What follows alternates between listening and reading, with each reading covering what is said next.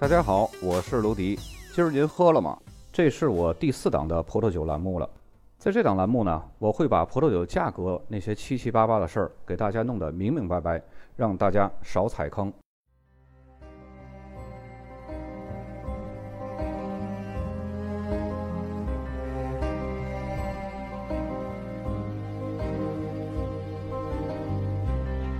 今天呢，咱们来讲叶丘的另外三个村庄。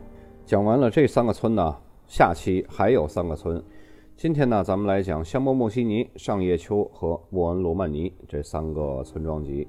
首先呢，先来说香波莫西尼。香波莫西尼的人口其实也就是几百人，他那儿呢有一个小教堂、两家餐厅，还有一个不错的酒窖，甚至呢没有一个像样的商店。可以说，当地的村民呢。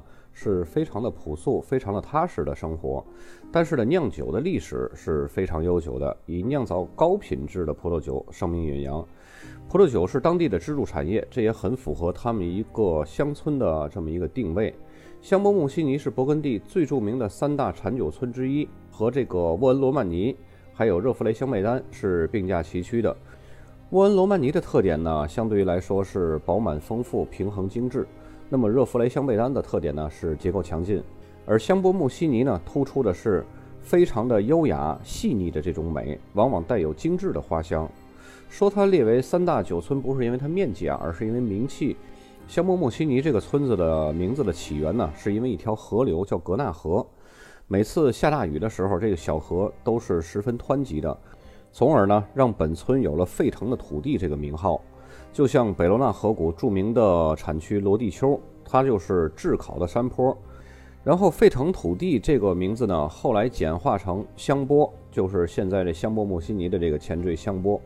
十九世纪开始呢，就像咱们上期所说的，呃，各个村呢就开始轰轰烈烈的村庄冠名活动。香波村也是一样，当时选的是最知名的葡萄园穆西尼园，把它的名字加在了香波村的村名当中。后来就改名成香波穆西尼。香波穆西尼拥有葡萄园的面积一共是一百五十二公顷，其中一级园呢是二十四个，面积是五十六公顷。另外呢还有两个特级园，占地是二十五公顷。其中穆西尼园是占地十公顷，其余的十五公顷都是波内马尔园。这个村子呢其实是非常小的，从地形上看呢，它有点偏正方形。这个村子小呢也是有原因的，因为在十五、十六世纪时呢。香波村的绝大部分葡萄园都是属于西都会的管理，而西都会发现这儿的风土是极为特殊的，他们不想因为盲目的扩张影响这儿的独特性。受到对香波穆西尼村影响最大的就是香伯夫贝斜谷。大家都知道，勃艮第的西部是地势比较高的，西侧的山坡呢可以有效的抵挡西面吹来的这种冷风，而这个贝斜谷呢会形成一个风口。西部的冷风就会吹进来，有效地降低了贝斜谷附近葡萄园的这个温度。而香波穆西尼呢，正处在这个风口的覆盖之下。这儿呢，大多数的院子都会用这个石头墙给包围。另外呢，在贝斜谷的影响下，香波穆西尼的这个葡萄园的分布呢，最靠近贝斜谷这个风口这儿的分布是村庄级的葡萄园，稍微远一点的是一级园。而特级园呢，都是分布在贝斜谷左右两边的山坡的这个坡地上，因为那儿是最不怕冷风吹进来干扰它们，而且光照是最好的位置。香波穆西尼生产的葡萄酒呢，通常被人们以女性化的这种形容词来形容。这儿的酒风味浓郁、美味，同时透着高雅和精妙。从风味上来看呢，这儿的酒款常常带有紫罗兰和玫瑰花香。新鲜的红色莓果经过一段时间的熟成，香料和李子的风味呢越发明显，而充分陈年后则会展现出来松露、森林灌木的气息。酒款的香气馥郁芬芳，单宁丝滑精致。有人甚至用高贵来形容这里葡萄酒中单宁带给人的感觉。这里主要种植的是黑皮诺，用来酿造红葡萄酒。接下来，咱们来细数一下香波木西尼村最重要的三个葡萄园。首先一个就是冠名的这个木西尼园。木西尼园呢，可以说是整个勃艮第最为精致的几个特级园之一，占地面积是十公顷，只有十个生产商在这儿拥有葡萄园。其中呢，五格公爵酒庄是这儿的大地主，独自占了七个公顷，开辟出来零点六六公顷种植霞多丽。这也使得穆西尼成为叶丘唯一可以种植白葡萄酒，也就是霞多丽的特级园。除了他们家这七公顷，剩余的三公顷左右的土地呢，被剩余的九个小地主瓜分了。第二个特级园呢，就是波内马尔，它是香波穆西尼里边最为强劲有力的葡萄园，占地是十五公顷，由三十五家酒庄共同拥有。这个园子拥有跟穆西尼非常相似的气候，但是由于土地结构的不同呢，它呈现出来的风格却是不一样的。波内马尔的北部是靠近莫雷圣丹尼的，而靠近莫雷圣丹尼这部分的土壤呢，它是多为粘土，富含铁质的。酿造出来的酒款呢，香气会相对于来说比较闭塞，需要一段时间陈年才可以打开。但是结构是非常强劲的，而且非常坚实。南部的土壤呢，富含更多的鹅卵石，可以有效的保证排水。酿造出的酒款呢，香气会更加开放，酒体也会更有棱角一些。接下来这个园子呢，虽然不是特级园，但是它的名声已经凌驾于一些个特级园之上了。这个就是爱侣园。虽然酒标上只写着一个一级园，但是它的价格和它的实力远远凌驾于众多的特级园之上。传说在很久以前，爱侣园附近有一棵大树，它的位置呢离村子不远，而且非常僻静。很多的情侣呢就比较喜欢钻这种小树林嘛，对吧？然后那儿有个大树，他们都会在这个树底下聊天啊、啊唠嗑呀什么的，然后不经意间呢就为此留下了爱侣的名字。爱侣园的葡萄酒通常能够展现它特有的纤细、精致和细腻，这就是爱侣园真正迷人的地方。说完香波尔穆西尼呢，接下来咱们来说上叶丘这个村庄级产区，它是位于勃艮第整个金丘产区的西侧，也就是叶丘和伯恩丘的西侧。这个地区是一片连绵的丘陵，北部呢就是上叶丘，而南部呢相对应的就是上伯恩丘。上叶丘是一个法定的 AOC 的一个产区，其中包含着十六个陡坡顶上不同的村落和几个属于叶丘其他村的山顶的部分。说白了，就是姥姥不疼舅舅不爱的一大块散碎地的这么一个集合。这个地方你听着像不像波尔多丘啊？其实意思是一样的，就是大伙儿组起来团儿抱团取暖。上叶丘的海拔是比较高的，气温呢就更加凉爽了，因此呢这儿的葡萄比叶丘的葡萄成熟的要晚。而且它的葡萄酒和叶丘的葡萄酒风格相似的同时呢，品质肯定也不如叶丘葡萄酒那么成熟和稳定。当然了，如果要是能碰见好年份，上叶丘也可以出产出非常不错的这种好酒啊。而且值得一提的是呢，现在越来越多的来自金秋的酒庄在这儿投资，并且呢对种植和酿造的条件进行了提升的改造，因此呢上叶秋的葡萄酒的品质也在逐步的快速的提升。在产量方面呢，百分之七十九左右的葡萄酒呢都是红葡萄酒和少量的桃红葡萄酒，但是这些桃红葡萄酒的酒标上不能出现上叶秋，只能标注勃艮第桃红。我们在马沙内产区时候也提到过，勃艮第最高等级的桃红就是村庄级，也只有马沙内的桃红可以上升到村庄级。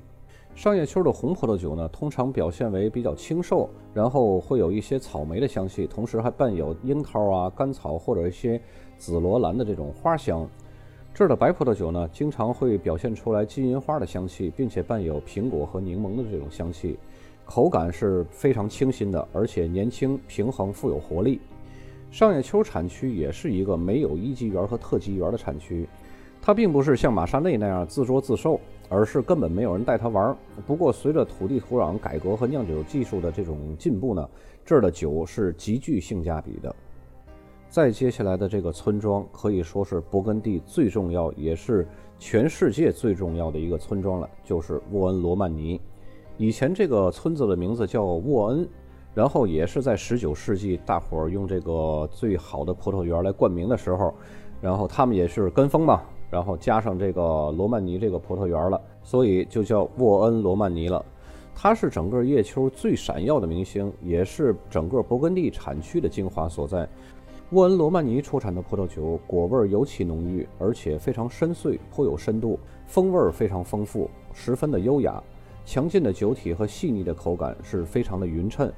曾经有一本书呢是这样写道：沃恩罗曼尼村没有平凡的葡萄酒。在法国乃至全世界，没有一个小小的地方像沃恩罗曼尼这样拥有那么多耀眼的葡萄园。这个有点像天津南开中学保送清华大学的保送班一样，凡是进去的这些个学生，几乎个个都是明星。这个村子拥有六个特级葡萄园，分别是罗曼尼康帝，这大家都知道，这是世纪酒王；然后还有里奇堡、拉塔奇、大街园、罗曼尼园，还有罗曼尼圣维旺园。这些个葡萄园，无论单独拉出去哪一个，肯定都是尖子生中的尖子生。沃恩罗曼尼村的整个特级园的面积，虽然说仅有六十七亩，仅仅是福旧产区的一半，但是所有的特级葡萄园都是位于金丘的山腰上。这个山腰上，也就是半山坡上，它的位置有什么独到的好处呢？这就是因为，如果位置处于较低的坡地，冷空气一般都是下沉的，太阴凉，而且没有足够的光照。如果要是位于较高的山坡呢，海拔高和气温也会降低，也是不利于葡萄的成熟。说到孕育着不少出色葡萄酒的沃恩罗曼尼产区呢，就不得不说出他们的王牌中的王牌，就是著名的罗曼尼康帝。这个酒庄在很多爱酒人士的心里已经成为了一个传奇，并且成为全世界最稀缺和最高贵的葡萄酒的代名词。说到这儿呢，大家肯定都看过周星驰出品的那部电影《美人鱼》，邓超请客喝价值一百万的酒。虽然说价格是否确切？也有很多的朋友呢，去深挖这个价格的来源，想去反驳电影里边的桥段，但那就是个电影，那就是部戏，你跟一部戏较真儿，那不太闲的没事儿干了吗？所以说完全没有这个必要。就好像我喜欢你或者讨厌你，有理由吗？没有，就是愣喜欢愣讨厌，就是这么个理由。如果要是拿波尔多那些个顶级名庄和罗曼尼康帝来比较呢，那就是一群土豪和领袖之间的关系。曾经掌管波尔多顶级酒庄、低金酒庄长达三十年的老贵族亚历山大·德吕萨吕斯伯爵就曾经提到过，在他家里只能轻声而富有敬意地谈论罗曼尼康帝这款梦幻般的酒。低金酒庄大家都知道，那是超一级酒庄，它的地位等级已经超过了拉菲拉图、穆通、马格、奥比昂了。即使放在众星闪耀的勃艮第当地，它也是首屈一指的。就连乐华酒庄、卢米耶酒庄和卢梭父子酒庄这些个名庄都要对它退避三舍。而且罗曼尼康帝酒庄，它作为一个大的集团，拥有大量的葡萄园，他们生产的葡萄酒品质卓越，陈年潜力非常强，而且在市场上的价格是非常惊人的。而且他们的酒呢，如果你想买一瓶罗曼尼康帝，是要搭售其他的酒的。当然，搭售的酒款呢，也是罗曼尼康帝旗下的最好的特级园的一些个酒款，比方说拉塔奇园、里奇堡园、圣维旺园、大一色石、小一色石这些个园子都是非常顶级的特级葡萄园。由于罗曼尼康帝现在它已经不单单指罗曼尼康帝葡萄园，而是一个大型的巨无霸，所以被业界称为 DRC，这也是罗姆尼康帝酒庄的一个简写。一会儿在酒标的识别上呢，咱们会着重的介绍一下 DRC 它旗下的众多的特级葡萄园儿，当然也只是其中一部分有代表性的，因为他们家的特级园儿太多了，咱们没有办法一一介绍。大家接下来拿出来手机看酒标，首先第一张图就是穆西尼园儿，大家看到左箭头所指的这个是穆西尼园儿，然后下面呢是特级园的 AOC。左下角这个 logo 呢，大家咱们在前几期已经见过了，这是乐华酒庄的，这是一个非常牛的酒庄。然后在各个等级的各个不同的村子里边有不同的葡萄园。接下来第二个酒标也是穆西尼园的，大家看到左边箭头显示穆西尼，下面是钢库，然后右边箭头显示是 AC。接下来第三个酒标，上面这个是穆西尼园，然后底下是钢库。大家看到穆西尼园上面的红色的字是一个酒庄的名字。为什么我在这儿不强调酒庄的名字，而是只强调葡萄园呢？因为勃艮第它是以葡萄园来划分等级的，而不是像波尔多以酒庄来划分等级的。但是，一些非常著名的葡萄园，我也会在这儿给大家提到的。就像咱们经常会提到的路易亚都，还有刚刚那个乐华酒庄，这些都是非常出名的葡萄园。当然，勃艮第不乏出名的葡萄园，但是如果挨个介绍的话，那估计三天三夜都介绍不完。所以呢，我就挑几个最最出名的那些个葡萄园，还有就是认知度比较大的这些个葡萄园，给大家介绍一下。再接下来这个酒标是香波尔穆西尼的一级园，大家看到左边箭头显示是香波尔穆西尼一级园的标识。然后右边箭头显示是香波尔穆西尼的 AOC，在香波尔穆西尼一级园的标识和 AOC 之间显示的是它的这个园子的名字。这个园子是什么呢？就是刚刚咱们在产区介绍里边介绍的，除了两个特级园，然后它有一个非常牛的一级园，甚至这个一级园都盖过了很多的特级园，就是爱侣园。下面这张酒标呢，也是一个爱侣园，但是大家看到一下这个拼法啊，上面只写着香波尔穆西尼，但是这个香波尔穆西尼它没有显示任何的一级园或者是其他的信息，那怎么办呢？咱们再往下看，就是右边的箭头显示的是香波尔穆西尼一级园的 AOC 全拼，这个就符合逻辑了。甭管它上面显示不显示这个一级园的这个标识，下面只要 AOC 里边显示是香波尔穆西尼一级园 AOC 的全拼。这个也是可以的，然后中间的名称呢就是爱侣园，最下面这个箭头所指向的就是刚刚咱们提到这个比较出名的酒庄路易亚都，上面这个女神头像还是依然站在那儿。现在看见这个头像还是依然的会有条件反射。接下来这个酒标也是一个香波尔穆西尼的一级园，大家看到左边箭头显示是一级园，右边箭头显示香波尔穆西尼一级园 AOC 的全拼。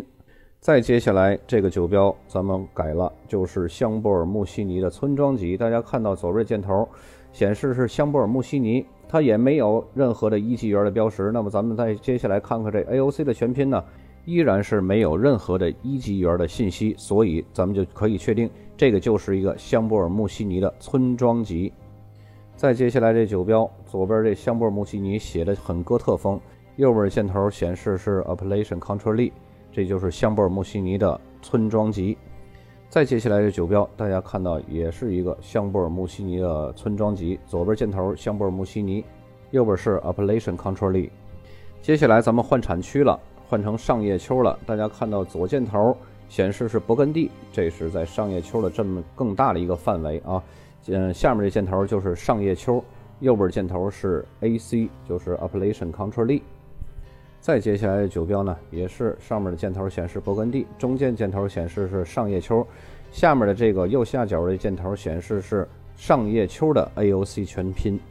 再接下来的酒标也是上叶丘的，左上角勃艮第，中间是上叶丘，右边箭头指向的是上叶丘的 AOC 全拼。上叶丘大家只要记一下就可以了，这个没有什么复杂的东西。上叶丘本身就是像波尔多丘一样。呃，姥姥不疼，舅舅不爱，然后七荤八素都给它拼在一块儿的一个拼盘儿，大家只要认识这个地区就可以。不过他们的酒赶上好的年份，它的性价比还是非常高的。再接下来这个跨度就有点大了啊！刚刚说完姥姥不疼，舅舅不爱，这个就是世纪酒王罗曼尼康帝。大家看到这箭头所指向的这个罗曼尼康帝，下面这个绿色的字是罗曼尼康帝特级园的 AOC 全拼。这个罗曼尼康帝它和 DRC 唯一的差别是什么呢？罗曼尼康帝它本身它是一个特级园，而 DRC 呢，它是以罗曼尼康帝为基础成立的这么一个罗曼尼康帝酒庄。罗曼尼康帝酒庄在整个勃艮第，它会有不同地块、不同葡萄园所拿的地，而且呢，酒标的风格都是这种白底儿黑字儿，然后绿色的 AOC 全拼。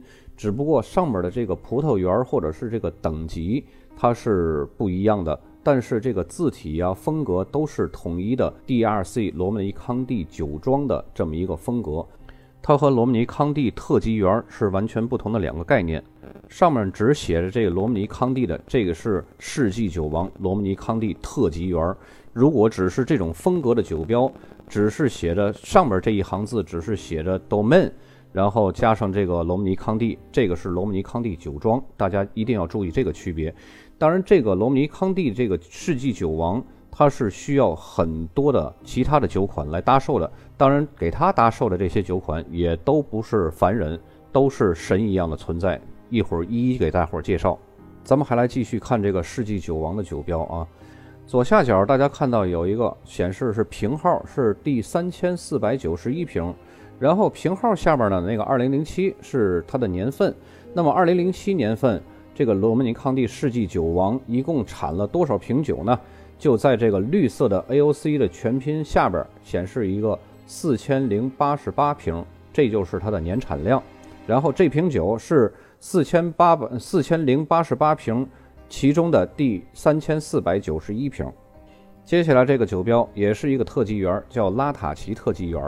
然后大家看到这个酒标的风格是不是和 DRC 是一模一样的？没错，也是白底黑字儿、绿色的 AOC，这个就是 DRC 出品的拉塔奇特级园的一款酒。那么这款酒呢，它也是要给罗曼尼康帝那个世纪酒王做搭售的这么一个酒款之一。大家看到这个酒一共是多少瓶呢？AOC 的这个下面显示的是一万七千三百四十三瓶。那一年，这是哪一年呢？是二零零二年。再接下来的酒标是李奇堡，也是 DRC 出品的，是 DRC 在李奇堡特级园里边的一块地生产出来的葡萄酒。左箭头显示是李奇堡，右箭头显示李奇堡特级园的 AOC。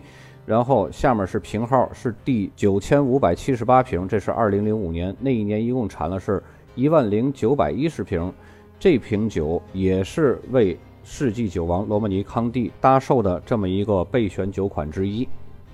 再接下来这个酒标大家看到了，也是 DRC 风格的酒标，然后它也是 DRC 出品的，它是 DRC 在圣维旺特级园的一款酒。至于 DRC 对每一个葡萄园，它每一年产量是多少，它这个标注呢，只能说明它这个酒庄对每一瓶酒的态度都是非常重视的。所以咱们在后面呢就不再细说它这一年产量是多少，然后瓶号是多少，这个感觉和咱们不太搭杠。因为咱们普通人在有生之年能喝过几次 DRC 的酒，那已经都是人生之大幸了。接下来酒标显示是埃瑟什特级园，这也是 DRC 出品的。再接下来的酒标是大埃瑟石，大家看到这埃瑟石旁边左边显示一个 Grants 吗？这个就是大埃瑟石。然后下面这 AOC 也是显示大埃瑟石的特级园的一个全拼。因为 DRC 整个集团它的酒款，尤其在特级园的葡萄酒的酒款是非常非常多的，所以呢，刚刚我说的这些个可以给罗姆尼康帝去做搭售的葡萄酒呢。有的时候他会做一个备选的一个调整，有的时候会搭上呃拉塔奇、里奇堡、埃瑟什，有的时候呢会搭上圣维旺，这个要根据具体情况而定的。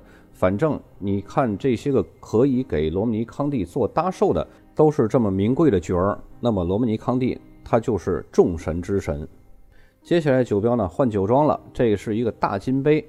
这个酒也是非常有名的，然后看它的金杯下面显示是李奇堡特级园，就是说刚刚咱们看到罗姆尼康帝酒庄显示那李奇堡特级园，它不是一个独占园，那个地儿也有别人家的地块儿，就是这个大金杯的这个酒庄的一个地块儿，所以人家也可以写李奇堡特级园，只要是那个园子出产的葡萄酿的酒都可以写李奇堡特级园。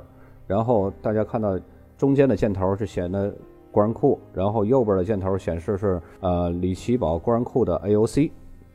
再接下来这个酒标看起来很朴素，上面显示的也是李奇堡，中间特级园，右边是李奇堡特级园的 AOC。